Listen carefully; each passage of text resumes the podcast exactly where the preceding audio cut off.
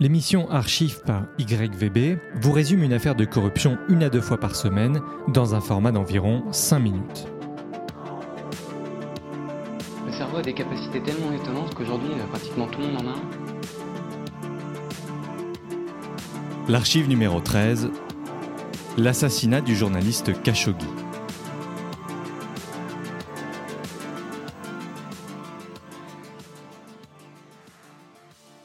L'affaire Khashoggi parle du destin tragique d'un journaliste saoudien qui se fit assassiner en 2018 au consulat de l'Arabie saoudite à Istanbul, en Turquie. L'affaire fera la une des médias à l'international et Khashoggi deviendra un symbole des dégâts que peuvent causer les gouvernements autocratiques envers la presse libre. Dans un contexte où Mohamed Ben Salman se plaçait dès son accession au pouvoir comme un réformateur, cet assassinat fut la démonstration que l'ère de la communication surpasse dans pas mal de contextes celle des droits de l'homme. L'importance des choses se trouve désormais non plus dans ce que l'on fait, mais dans ce que l'on dit. Et Mohamed Ben Salman, que l'on appellera MBS dans cette archive, en est la preuve vivante. Une rapide bio des deux protagonistes. Mohamed Ben Salman, né en 85 à Riyad, il est le fils aîné de la troisième épouse du roi Salman. Contrairement au reste de l'intelligentsia saoudienne, il n'a pas étudié à l'étranger et bien que parfaitement anglophile, a fait toutes ses études au royaume.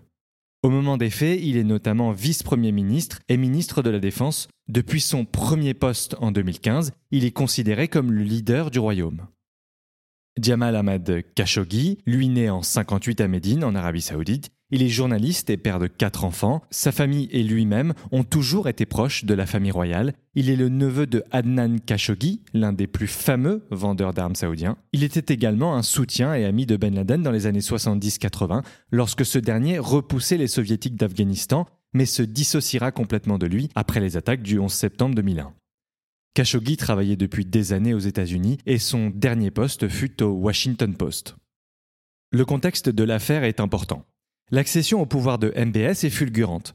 Dès le départ, il marque son territoire et joue sur l'ambiguïté entre sa communication autour de l'idée de modernisation, en laissant les femmes conduire par exemple, et ses actions violentes comme la guerre au Yémen qui provoqua une catastrophe humanitaire. Les Saoudiens avaient peur que l'Iran ne crée, grâce à leur influence considérable dans la région, une sorte de deuxième Liban. Pour le Royaume, pas question de se retrouver avec un Hezbollah 2.0 à leur porte. Notons que Khashoggi était pour la guerre au Yémen.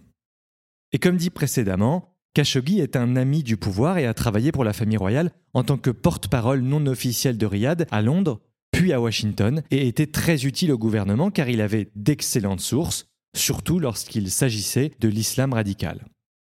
MBS décide de mettre Khashoggi sur sa liste noire au moment de l'élection de Trump, en effet, le journaliste saoudien, qui n'avait pas du tout vu venir le résultat de l'élection US, estime que MBS risque de faire une grave erreur géopolitique s'il se lie entièrement avec le nouveau président américain. Mais ces critiques-là, MBS ne veut pas les entendre, il veut socler définitivement la domination de l'Arabie saoudite dans la région et voit en Trump quelqu'un de facilement manipulable. Tout le monde sur la scène internationale comprendra vite qu'il suffit d'aller dans le sens du POTUS pour obtenir une contrepartie. La preuve est faite avec la visite de Trump à Riyad qui s'était exceptionnellement bien passée, puisqu'elle s'était conclue par un contrat d'achat d'armement à hauteur de 100 milliards de dollars passé par le Royaume, en échange de quoi MBS recevait le feu vert tacite pour s'attaquer à long terme à l'Iran, ennemi juré de l'Arabie saoudite. C'est dans ce contexte de répression des opinions divergentes au prince que Khashoggi se voit interdire de communiquer. Il vivait d'ailleurs dans une sorte d'exil volontaire. Alors ça, c'était pour le contexte. Maintenant, on va voir comment la pression est montée jusqu'à la mort de Khashoggi. La première phase, c'est celle appelée la purge. MBS ne fait pas de différence dans ses opposants entre progressistes, conservateurs, religieux, petites ou grandes critiques. Tous les gens qui ne vont pas directement et sans ambiguïté dans son sens deviennent des ennemis du royaume. Officiellement, le but est la lutte contre la corruption. En novembre 2017, il organise une rafle de tous les hommes d'affaires, princes et politiques sur lesquels il a des dossiers compromettants. Pour sauvegarder les apparences, ils ne sont d'ailleurs pas emmenés en prison, mais à l'hôtel Ritz de Riyad. Une fois là-bas, une seule solution leur est offerte, payer pour leur liberté. L'opération durera un mois, avec parfois des interrogatoires musclés afin de bien faire comprendre qu'ils n'ont plus la main sur rien. On parlera même de la mort d'un général. Le premier véritable signe que les choses tournent mal pour Khashoggi, c'est lorsque son fils resté en Arabie saoudite est interdit de voyager hors du royaume. Khashoggi enverra alors un message directement au plus proche conseiller de MBS, Saoud Al-Khatani. Dans le message, le journaliste condamne cette décision, arguant que le royaume est tombé bien bas pour s'en prendre à son fils. Maintenant voilà ce que l'on sait des faits liés à l'assassinat.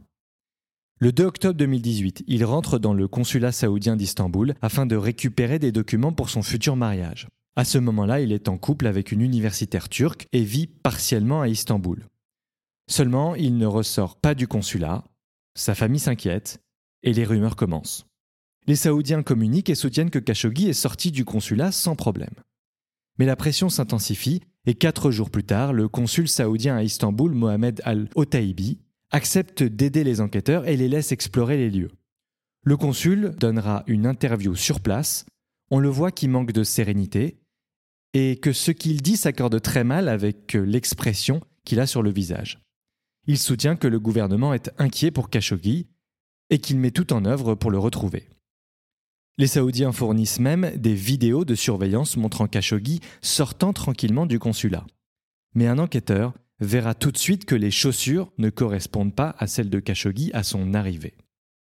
Les Turcs comprennent que quelque chose de terrible a dû se passer et que les Saoudiens font tout pour brouiller les pistes, mais l'enquête avance et grâce à elle, on comprend que 15 personnes sont impliquées et que 8 d'entre elles sont arrivées et reparties par le biais d'un jet privé avec immunité diplomatique.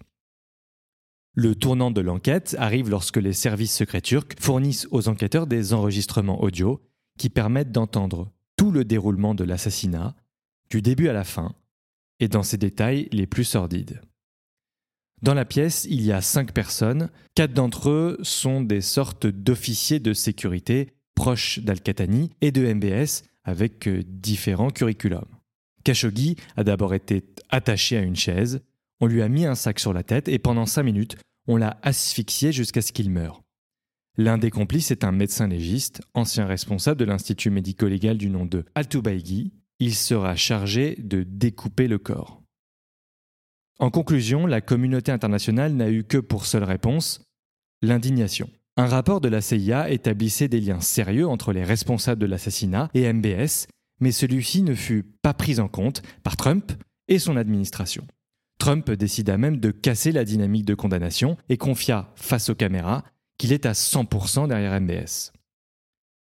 Des mois plus tard, la NSA sort d'anciens messages échangés entre MBS et Al-Khatani.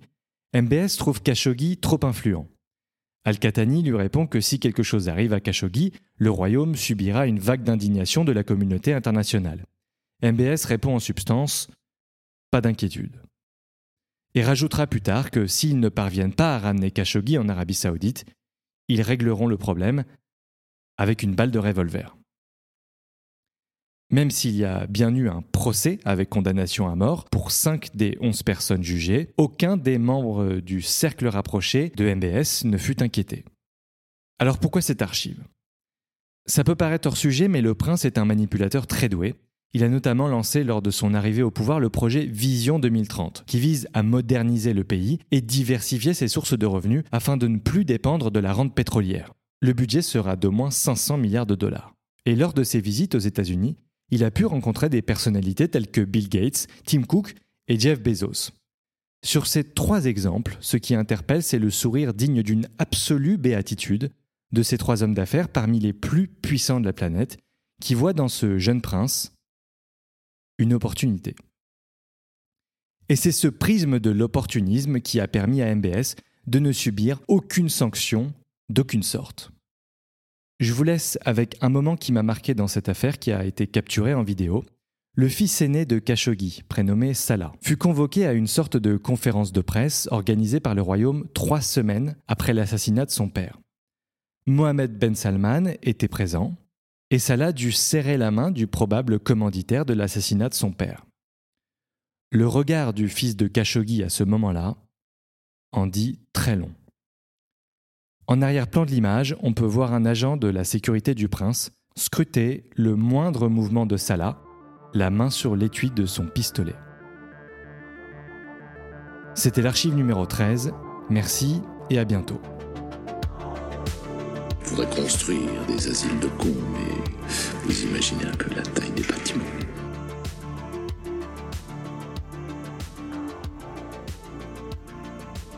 Okay, Houston, we've had a problem here.